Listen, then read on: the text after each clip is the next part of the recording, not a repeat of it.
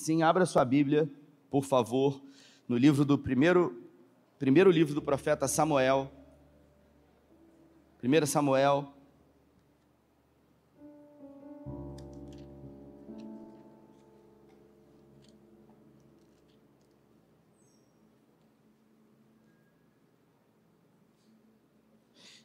Primeira Samuel no capítulo 3.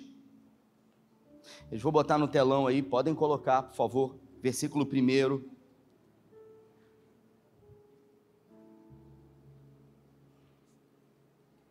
Eu trago uma breve reflexão nesses poucos minutos que tenho. Se você achou, diga amém, por favor.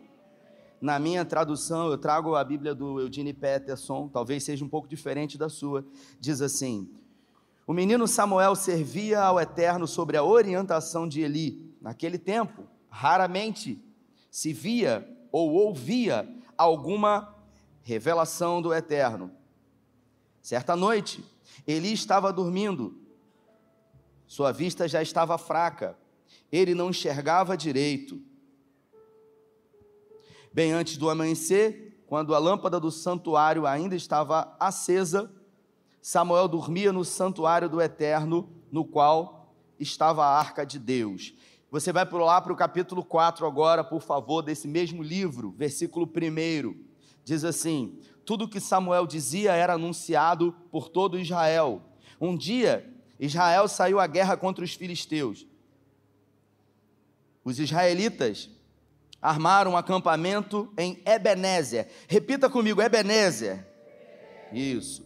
E os filisteus em Afaque. Os filisteus marcharam contra Israel a luta se intensificou e Israel sofreu uma amarga derrota. Eu vou repetir: e Israel sofreu uma amarga derrota. Cerca de 4 mil homens caíram mortos no campo de batalha. Quando as tropas retornaram ao acampamento, os líderes de Israel disseram: Por que o Eterno permitiu que os filisteus nos derrotassem? Vamos trazer a arca da aliança do Eterno que está em Siló, ela vai nos acompanhar e livrar-nos da opressão dos nossos inimigos. Acompanhe com atenção o versículo 4. O exército mandou emissários a Siló e eles trouxeram a arca da aliança do Senhor dos exércitos de anjos que estava entronizada entre os querubins. Os filhos de Eli, Ofini e Finéias acompanharam a arca quando a arca da aliança do Eterno chegou ao acampamento, todos vibraram com alegria. Os gritos pareciam um trovão e o chão tremia. Ouvindo os gritos, os filisteus tentaram adivinhar o que estava acontecendo e se perguntaram uns aos outros: que gritaria é essa dos hebreus? Mais tarde, eles descobriram, repita comigo, eles descobriram. Bem forte, por favor. Eles descobriram isso, obrigado. Eles descobriram. Deixa eu só achar onde que eles descobriram aqui, que eu perdi. Mas eles descobriram. Isso. Os gritos pareciam um trovão. Quando ouviram os gritos os filisteus, tentaram adivinhar, né? Mais tarde eles descobriram que a arca do Eterno tinha chegado ao acampamento dos hebreus e entraram em pânico. Os deuses deles chegaram ao acampamento. Nunca aconteceu algo assim conosco. Estamos perdidos. Quem nos livrará das garras desses deuses poderosos? São os mesmos deuses que feriram os egípcios e todas as pragas no deserto. Levantaram-se os filisteus. Coragem, corra, corramos o risco de nos tornar escravos e dos hebreus, assim como eles um dia foram nossos escravos, mostremos força e lutemos pela vida. Eles lutaram como nunca e puseram Israel para correr, massacraram os israelitas sem dó e sem piedade. Os soldados sobreviveram, que sobreviveram fugiram, deixando para trás, deixando atrás de si 30 mil mortos. Como se não bastasse, a arca do Senhor foi levada. Os dois filhos de Ofini e Finéias morreram nessa batalha. Versículo 12, já estou terminando. Um belemita que tinha saído da linha de combate correu a Siló. Quando chegou à cidade, tinha uma camisa rasgada e o rosto sujo, estava sentado na sua cadeira o profeta Eli. Uh, e a caminho, aguardando notícias, pois estava muito preocupado com a arca de Deus. Quando o rapaz entrou na cidade para dar notícias, o povo, chocado com a notícia, começou a chorar. Eli ouviu o choro e perguntou: O que está acontecendo? O mensageiro contou ao sacerdote Eli, que tinha 98 anos de idade e já estava cego. O rapaz disse a Eli: Acabei de voltar da linha de combate, quase perdi a vida. Ele perguntou: O que aconteceu, meu filho? O mensageiro respondeu: Israel fugiu dos filisteus. Foi uma derrota catastrófica, com muitas baixas. Seus filhos, Ofini e Finéias, morreram e a arca do Senhor foi levada. Quando Eli ouviu que a arca de Deus tinha sido capturada, caiu da cadeira para trás, perto da porta onde estava sentado. Ele era velho e gordo e caiu, quebrou o pescoço e morreu. Ele tinha servido a Israel durante 40 anos. Sua nora, esposa de Finéias, estava grávida, faltando pouco para dar à luz. Quando ouviu que a arca de Deus tinha sido levada e que o seu sogro e o seu marido estavam mortos, ela entrou em trabalho de parto. Ela estava morrendo e a parteira disse: Fique tranquila, você teve um menino. Mas ela respondeu: A arca do Senhor foi levada, o meu sogro está morto, o marido também. Então ela deu ao menino o nome de Icabode dizendo: Foi-se a glória do Senhor. Se você pode, feche os seus olhos. Pai, essa é a tua palavra. E nessa noite, em graça, pedimos que o Senhor ministre nesses poucos minutos que temos aos nossos corações. Nós entendemos que o Senhor não precisa de tempo, porque o Senhor se move no Cairóis, o Senhor precisa de espaço. E espaço somos nós que permitimos ao Senhor entrar nas nossas mentes, na nossa vida e no nosso coração. Por isso declaramos que o Senhor tem liberdade nessa noite, nesse lugar. Oramos com fé em nome de Jesus. Amém. Me permita ter lido esse texto de uma forma um pouco mais longa, para que a gente pudesse avançar, uh, não trazendo tantas explicações pelo pouco tempo que tem. Mas eu queria dizer para você aqui o que a nação de Israel estava vivendo. Um momento enigmático onde ah, o povo de Deus foi para uma batalha e perdeu a guerra. E todas as vezes que nós colocamos expectativas no nosso coração, fazemos planos, idealizamos projetos e temos Deus como Senhor das nossas vidas e as coisas não saem como gostaríamos, nós fazemos perguntas, assim como o próprio povo, ao perder a primeira batalha e quatro mil homens morrerem, perguntaram uns para os outros por que é que o Senhor permitiu que isso tivesse acontecido nas nossas vidas. Eu não sei você, mas muitas foram as vezes, em circunstâncias adversas na minha vida, que eu fiz perguntas para o Senhor, onde eu não obtive respostas da parte de Deus. Eu ouço muitas pessoas falando que ouvem o Senhor, que Deus fala com elas a todo momento. Eu brinco aqui na igreja que às vezes eu tenho inveja de algumas pessoas que dizem: Deus falou comigo, Deus falou comigo, Deus falou comigo. E eu paro e penso sobre isso. Eu falei: Meu Deus, deve ter o zap de Deus, porque Deus não fala tanto comigo assim. Deus não fala tanto comigo. A verdade é que muito mais eu oro e não tenho resposta do que propriamente oro e Ele fala comigo.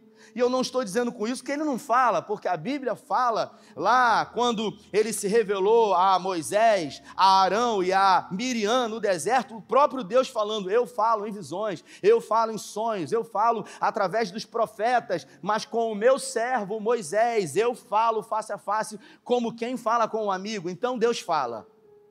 Mas o problema não é quando Deus fala, o problema é quando ele deixa de falar. É quando Deus resolve silenciar-se. E eu li o capítulo 3 dizendo que Deus havia cessado por um período de tempo de se manifestar com o seu povo. Eu vou repetir, com o seu povo, e agora o seu povo decide ir para a guerra. Não foram os filisteus que atacaram a nação de Israel, foi a nação de Israel que decidiu atacar os filisteus. E eles foram para a batalha, confiantes no Senhor, e o que aconteceu? Eles perderam.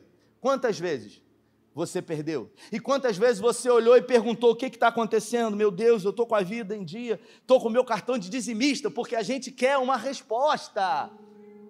A gente quer uma resposta. A gente quer uma causa para um efeito, porque nós estamos condicionados à ideia de que todo efeito ele tem, obviamente, a responsabilidade de uma causa. E a gente acaba com isso querendo limitar e condicionar a ação de Deus de, dentro de uma forma lógica que nós compreendemos, mas a mente do Senhor não é como a nossa mente. Paulo fala em Romanos no capítulo 11: quem compreendeu a mente do Senhor? Quem? Quem foi o seu conselheiro? Quem primeiro deu a ele para que ele fosse restituído? E a nação de Israel perdeu.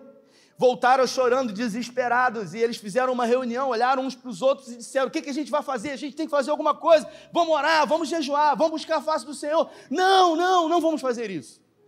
Eu tive uma ideia, talvez algum sacerdote tenha dito, ou talvez algum soldado. Eu tive uma ideia, vamos trazer a arca da aliança.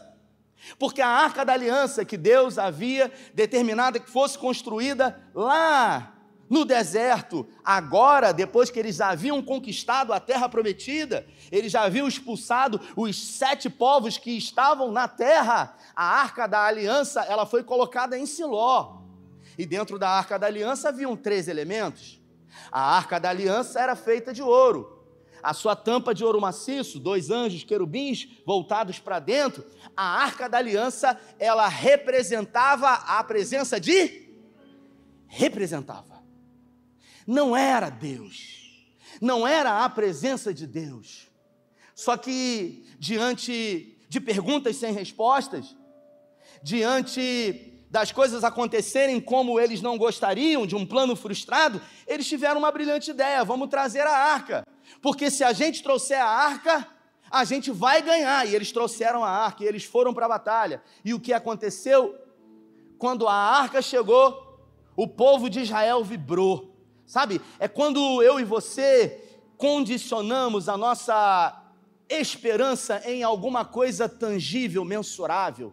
É como alguma coisa que a gente pode ver começa a determinar em nós uma expectativa e esperança de que agora vai dar certo. É quando você passa uma situação difícil na sua vida e de repente você senta do lado de uma pessoa na igreja que você não conhecia, você dá a paz do Senhor para a pessoa e de repente a pessoa diz para você: tudo bem, eu sou o gerente geral da sua agência. E aí você fala: glória a Deus, aleluia. Aí você fala: oh, que bom, a gente poderia estar tá junto, a gente poderia conversar e em dois, três minutos de assunto você vai no pé da orelha e diz: se você puder aumentar o limite no meu cheque especial. Você começa a ficar eufórico, você começa a gerar expectativas, afinal, agora alguém que pode resolver o seu problema está ali. E eles trouxeram a arca, que representava a presença de Deus. Dentro da arca tinham três elementos, como eu disse: as tábuas da lei, que representavam a segurança, afinal, a Bíblia, a boca de Deus, não é um livro de regras. A Bíblia Sagrada não é um livro de pode e não pode. Muita gente acha que esse livro aqui é um livro estabelecido pelo Senhor para limitar a vida dos cristãos, mas não é. Esse livro foi escrito para nos proteger, para que você saiba, dentro daquilo que Deus colocou, que você deve ou não deve, ou melhor, que você pode ou não pode, cabendo a você escolher. Uma avó me dizia que conselho, se fosse bom, se vendia. A Bíblia é um livro de conselhos, porque aqui nós temos a história não somente de vitórias de homens e mulheres de Deus, mas, sobretudo, a história de derrota para que eu e você possamos ter a oportunidade de escolher ou não seguir o mesmo caminho desses homens e mulheres. E o texto diz, a Bíblia fala que a arca foi levada pelos filisteus. E o povo pranteou, desesperado. Ou melhor, eu vou voltar um pouquinho. Eu olhei o relógio ali fiquei assustado. O barulho do, do arraial dos filisteus, o chão tremeu e os filisteus disseram: O que, que deve ter acontecido? E alguém disse: É o Deus deles que chegou. Agora já era. Ou seja, os filisteus eles acreditavam tanto no poder do Deus do inimigo deles que eles ficaram terrivelmente apavorados. E o povo de Israel também acreditou, só que eles foram para a guerra. E o que, que aconteceu? Eles perderam de novo e ainda perderam a arca. Eli, o profeta, porque aqui Deus se manifestava através do ministério de profetas e também dos juízes. Ele era um profeta. E os seus dois filhos eram sacerdotes que haviam se corrompido. Eli não corrigiu seus filhos. Deus se revelou dizendo para ele corrigir os filhos, mas Eli fazia pouco caso. Por isso eu disse que o problema não é quando Deus fala, porque Deus falava com Eli. O problema é quando ele deixou de falar com Eli. Porque Eli ignorou aquilo que é sagrado para Deus. A mistura entre o santo e o profano. E os filhos se corromperam. E o texto diz que quando aquele mensageiro chegou dizendo para ele: Olha, o exército foi massacrado, os seus filhos morreram e a arca foi levada. A Bíblia fala que quando ele ouviu que a arca foi levada, ele chorou desesperadamente, caiu para trás, ele era gordo, quebrou o pescoço. A presença de Deus havia sido levada embora, mas eu queria chamar a sua atenção para algo. O que foi levado não foi a presença de Deus, foi aquilo que representava a presença de Deus, porque a glória de Deus já não estava mais com o povo de Deus há muito tempo. Me lembro desse período de pandemia, Cícero, de ter feito muitas muitas visitas de pessoas em casa, passando momentos difíceis, vivendo crises depressivas. E quantas foram as vezes que eu cheguei na casa de pessoas, e eu falo isso com muito respeito, e que a Bíblia estava aberta no Salmo 23, no Salmo 90, no Salmo 91.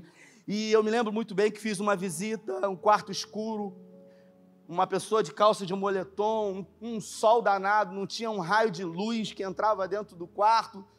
E eu olhei para o criado mudo, parecia uma farmácia. Eu falei, meu Deus, a pessoa sem tomar banho há vários dias.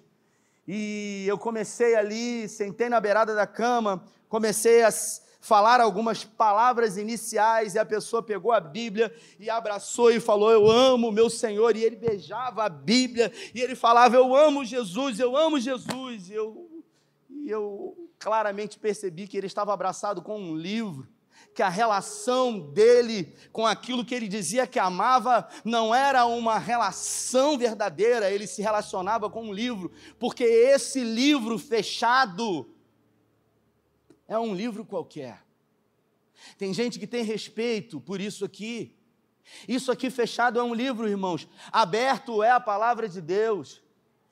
A gente precisa entender que esse livro fechado apenas representa a boca de Deus, mas quando ele é aberto e utilizado e buscado e conhecido e esmiuçado, ele se torna a boca e o ensinamento de Deus para a minha vida e para a sua. A arca foi embora, mas a glória já tinha ido, ó, e eles não haviam percebido. Os filisteus levaram a arca, sabe por quê? Porque eles acharam que agora eles teriam vitórias Existe uma semelhança entre os filisteus e os hebreus. Os dois atribuíam poder miraculoso à arca. A arca nunca teve poder miraculoso. Deus queria que o povo entendesse que as três coisas que estavam ali dentro tinham uma representatividade. Primeiro, os, o, o, o, os dez mandamentos que representava proteção, as leis. Segundo, a vara de Arão, que havia florescido, que representa sinais, o poder de Deus. Terceiro, o maná, que representava a provisão do Deus poderoso.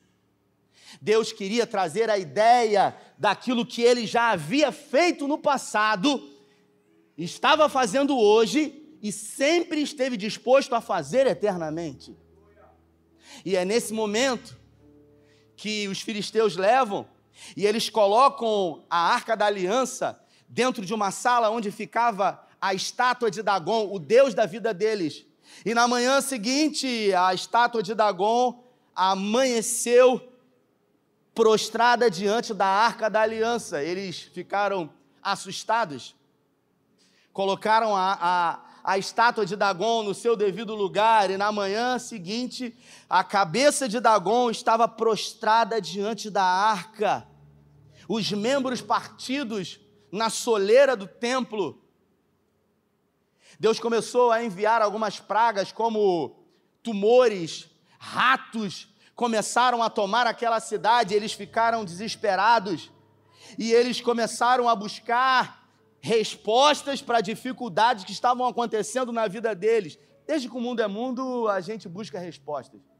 E eu vou dizer para você: ninguém terá todas as respostas. Sabe por quê? Porque só Deus tem todas as respostas e por isso Ele é Deus. Uma das prerrogativas principais para ser um Deus tem que ser conhecedor de tudo, não pode ser conhecido na sua totalidade. Ninguém conhecerá. Ah, eu conheço o Senhor. Você não conhece. O cara que mais chegou perto, que mais chegou perto, foi Moisés em Êxodo 33, que quando tentou justificar o pecado do povo, pediu para o Senhor: Senhor, por favor, perdoa esse povo. E Deus falou para ele: Faz o seguinte, Moisés, levanta com esse pessoal daqui, ó, e eu vou botar os sete povos para correr. Vocês entram naquela terra, eu vou mandar um anjo com vocês porque eu não aguento mais esse povo de dura serviço, porque em Gênesis, logo no início, três dias depois de largarem, de avançarem em direção ao Egito, eles tiveram sede, as águas de Mara foram transformadas em água doce. Alguns dias depois, eles pediram carne e Deus mandou as codornizes.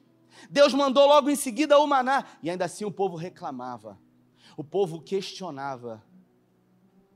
Murmuração é para o diabo aquilo que adoração é para Deus. Eu vou repetir. Todas as vezes que eu e você adoramos, nós glorificamos a Deus. Só que quando nós murmuramos, nós glorificamos ao diabo. E a gente pergunta, e a gente questiona, e a gente quer saber o porquê. Eles perguntaram: o que está acontecendo? Meu Deus do céu, não é possível. Mandaram para uma outra cidade. Deus mandou tumores no ânus deles. E começou a morrer gente. E sempre tem um curioso. Sempre tem um fofoqueiro, né? Em todo quanto é lugar, desde que o mundo é mundo. E aí juntou um pessoal falou: vamos ver o que, que tem dentro ali. E aí botaram a mão na tampa da arca, morria. Porque sempre tem um curioso que quer saber o que, que tem dentro. Até que eles tiveram uma ideia de retornar à arca porque eles começaram a ficar com medo. Deus trouxe a consciência de que não era a arca que iria resolver os problemas, e sim a presença dele. Moisés falou para Deus: Senhor, eu não quero anjo. Eu já vi tudo o que o Senhor fez até aqui. Eu vi o que o Senhor me permitiu fazer, e isso é maravilhoso. Mas eu entendi a coisa que é mais importante, não é aquilo que o Senhor pode me dar, e sim quem o Senhor é. Eu quero te ver. Sabe quantas vezes Moisés tinha entrado na presença de Deus antes disso? Várias vezes. Só que nesse dia foi diferente. Nesse dia ele entrou na presença diferente. É como no Salmo 73, sabe? Que Asaf, um levita, tem coragem de dizer o que muita gente não tem coragem de dizer. Um homem de Deus. Por um momento, meus pés quase escorregaram. Eu tive inveja dos ímpios. Eu tive inveja. Porque eu olho para o lado e eu vejo gente que não serve a Deus prosperando. E eu fico passando luta. E eu pergunto por quê? E ele fala: eles prosperam, eles enriquecem. E aí Asaf diz: até que eu entrei na presença do Senhor. Não é entrar na presença do Senhor, porque ninguém sai da presença do Senhor. O Senhor, ele é onipresente, ele está em todos os lugares. Para onde fugirei da tua presença? Se eu subir aos mais altos céus, se eu descer ao mais profundo abismo, nada pode fugir da presença de Deus, mas é uma forma diferente quando você se apresenta diante dele. Nós somos especialistas em repetir comportamento. As nossas orações, elas são vãs repetições. A gente ora do mesmo jeito. Pensa aí como é que é a oração que você faz todo dia. Você começa com a mesma palavra porque eu sou assim. Eu começo do mesmo jeito, quando eu me pego, eu falo, meu irmão, é melhor gravar no telefone celular e apertar o play do que ficar falando a mesma coisa para um Deus que a Bíblia fala que é pai, que se relaciona comigo. Porque se eu me relacionar com você e falar a mesma coisa todo dia, você vai dizer, pastor ficou maluco. Porque ele fica repetindo a mesma coisa para mim. Ele fica falando a mesma coisa. Quando a gente consegue orar, tem aqueles que se ajoelham na cama e depois só atravessam a perna por cima. tem aqueles que oram já deitados e só se lembra de novo da oração que nem terminou no outro, na outra noite. Eu falo, será que eu vou conseguir dizer o amém? Abençoe, Senhor. Eu estava no Rio essa, é, esse final de semana, dormi com um irmão aqui da igreja, fui com o Cristo. E aí o Cristo falou para mim assim: Eu oro no banheiro. Por que, que eu oro no banheiro? Porque eu demoro 30 segundos para dormir, irmão. E se eu deitar na cama, eu durmo na hora. Ele falou: Rapaz, você dormiu em 30 segundos. Falei: Por isso que eu oro no banheiro, meu irmão. Porque senão eu não vou orar. Cada um se adapta como pode.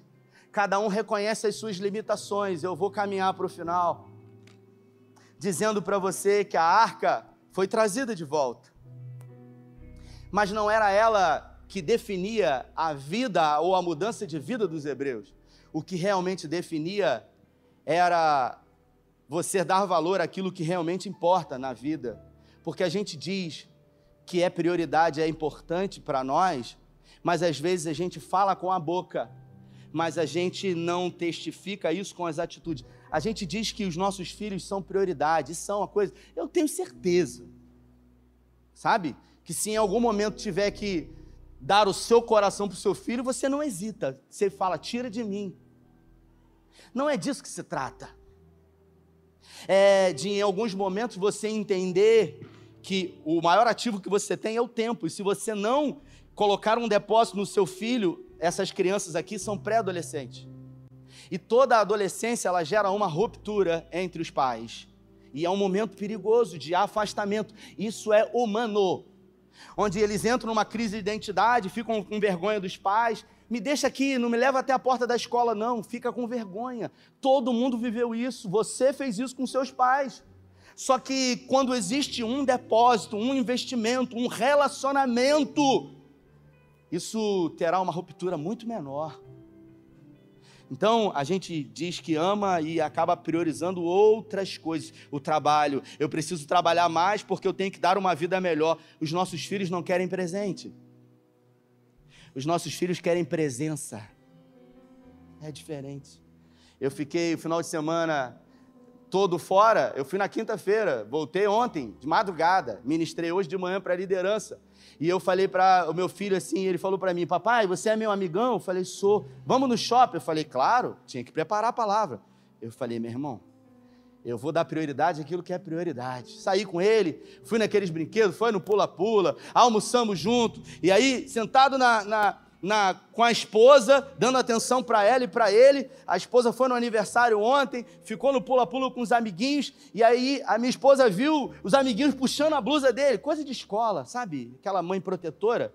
E ela falou: Amor, você tem que falar com ele, que os amiguinhos estão puxando ele, devem estar tá fazendo isso com ele na escola. Ela deve estar até ouvindo eu falar isso. Aí ela virou e falou assim: Se eles te puxarem, dá um soco na cara deles. Aí eu olhei assustado. Ele falou: Não posso bater, mamãe. Falei: Toma. Aí ela: Você precisa ensinar ele a se defender. Falei: Eu vou tomar uma dele agora também. Os nossos filhos acabam ensinando para gente.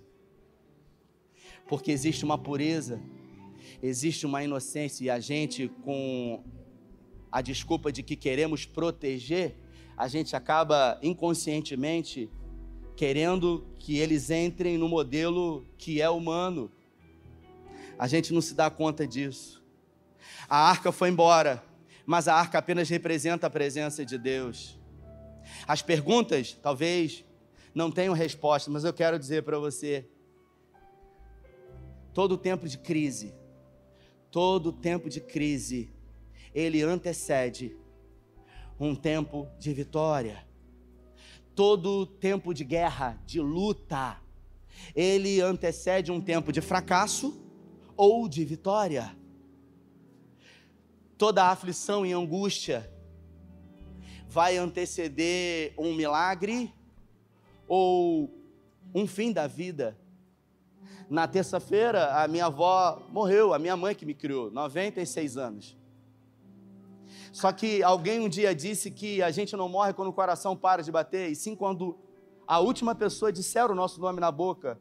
E só nessa mensagem de hoje eu já citei duas vezes, ela continua viva. porque existe um depósito que foi colocado dentro de mim, existe um ensinamento maior que foi colocado dentro de mim. E da mesma forma como um dia recebi, eu também entreguei, como Paulo diz, tive a oportunidade de ministrar para ela, tive a oportunidade de batizá-la, tive a oportunidade de ganhá-la para Jesus, um legado. A arca foi embora, mas a presença já tinha ido. A presença de Deus na minha vida e na sua vida não está na Bíblia que nós temos, e nós temos muitas Bíblias. O Silas Malafaia, me desculpe, ganhou muito dinheiro com isso, mas poucas foram as vezes que compramos um livro, seja ele qual for, e que lemos esse livro. Ontem eu estava lá e vi um stand vendendo, faturando, e eu falei, qual deve ser a porcentagem de pessoas que compram e leem? Porque tem gente que gosta de comprar livro. É igual óculos. Às vezes a pessoa não enxerga, aí a pessoa fala assim: Você usa óculos? Eu falo: Não, eu tenho. É diferente. Tem gente que tem, e tem gente que usa. A presença de Deus, ela é representada nas nossas vidas de várias maneiras. A principal delas é através da nossa vida, do nosso comportamento. Por isso que Paulo diz que nós temos que ser carta. Nós temos que ser lidos pelo Senhor. Eu não tenho mais tempo, mas eu não preciso de tempo. Deus ele vai falar e continuar ministrando no seu coração. O que eu quero dizer para você nessa noite é que não importa o momento que você esteja vivendo de luta e de adversidade. Tudo que é ruim, um dia vai acabar. E toda fase boa também, porque tudo passa, até a volta do Senhor. Você talvez diga para mim, você não sabe a pressão que eu tenho sofrido. Comprei um devocional lá ontem, e aí eu li hoje. E o devocional dizia assim: as máquinas antigas, movidas a vapor, chamadas Marias Fumaça, elas são máquinas que dentro das suas barrigas são colocadas carvão ou lenha e elas começam a enfervecer uma água que gera um grande vapor e esse vapor quando chega a uma pressão muito grande num determinado compartimento, ele precisa ser liberado para que não aconteça um acidente dentro da Maria Fumaça. Dois caminhos podem ser seguidos pelo maquinista. Ele pode liberar aquele sinal que vai gerar um apito, que pode ser ecoado a quilômetros de distância, que irá representar um trem que está pronto para avançar, ou aquele vapor acumulado, aquela pressão, ela pode ser liberada para os pistões que vai gerar um movimento em direção a um outro destino. Se você está vivendo na sua vida um tempo de pressão e você não tem respostas para perguntas, eu quero dizer para você que é possível que você continue acreditando que Deus não perdeu o controle quando os homens na terra perdem o controle, que o céu não entrou em crise quando a terra entra em crise Deus, quando olha a história do homem, ele não divide entre passado, presente e futuro. Para Deus é uma coisa só, afinal, ele já conhece o futuro. E o nome disso é um dos atributos do caráter de Deus, que é onisciência. Onisciência é Deus saber, Caleb, como será o seu final ou como seria o seu fim. Deus sabe, dependendo da forma como você escolhe porque a gente fala muito sobre o poder de Deus, a gente fala muito sobre o fogo, mas o fogo de Deus, ele também serve para purificar as nossas vidas, assim como Deus usou esse fogo, essa derrota, para purificar o povo dele. Porque todas as vezes que a gente é apertado, a gente se volta para o Senhor. No outro dia eu fui numa joalheria em Cabo Frio, tive a oportunidade de entrar dentro do processo de purificação da prata. O cara ligou um maçarico, eu perguntei quantos graus. Ele falou, deve ter quase mil graus aí. Derreteu a prata numa questão de segundos. E eu falei, saiu as impurezas todas dela. Mas dói. Porque às vezes a mão de Deus dói. Mas não mata. E o profeta Oséias, do capítulo 6, fala isso. Fez a ferida e ligará, e revigorará, e tornaremos a ele. Agora, tudo que eu e você precisamos está em um lugar, na presença do Senhor.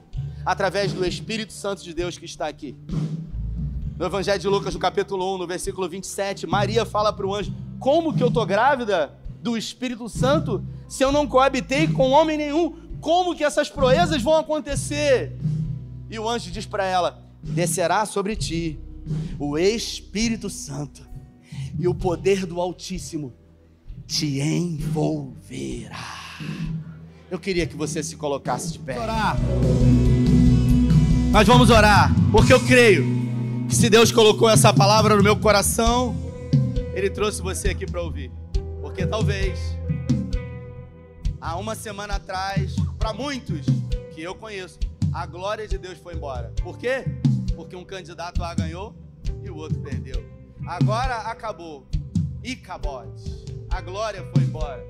Se a glória de Deus é representada na vida de um partido político ou de um homem, a glória de Deus na minha vida já foi embora há muito tempo.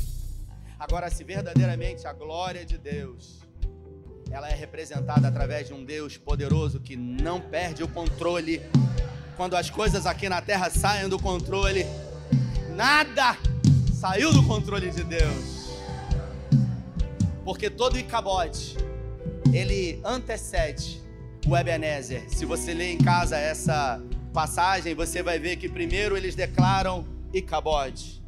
E alguns capítulos depois, Samuel dá vitória junto com Deus ao povo, coloca uma pedra naquele mesmo lugar e diz: Ebenezer, até aqui tem nos ajudado o Senhor. Eu quero dizer com isso para você que você precisa dar o devido e apropriado valor à glória de Deus, que não está em homens, que não está em partidos, que não está em lugares, e sim dentro de mim e dentro de você. Feche os seus olhos. Pai, obrigado por essa palavra. E pedimos que essa palavra possa nos direcionar a uma mudança, a um novo destino, que possamos dar a importância devida à tua glória, à tua presença, porque a tua presença, ela não está em coisas, em superstições, em achismos, a tua presença, ela está declarada pelo Senhor em Mateus capítulo 28 dentro de nós. Quando o Senhor disse: Eis que eu estarei convosco todos os dias até a consumação dos séculos. Bondade e misericórdia nos seguirão todos os dias. A bondade na frente as misericórdias do Senhor, todo dia sendo renovada sobre as nossas vidas. Pai, que essa palavra possa ser digerida por nós e que ela possa mudar a nossa visão, a nossa cosmovisão, a nossa percepção e gerar frutos para a glória do teu nome. Nessa noite, nós damos atenção e o devido respeito àquilo que é mais importante, que é a tua presença.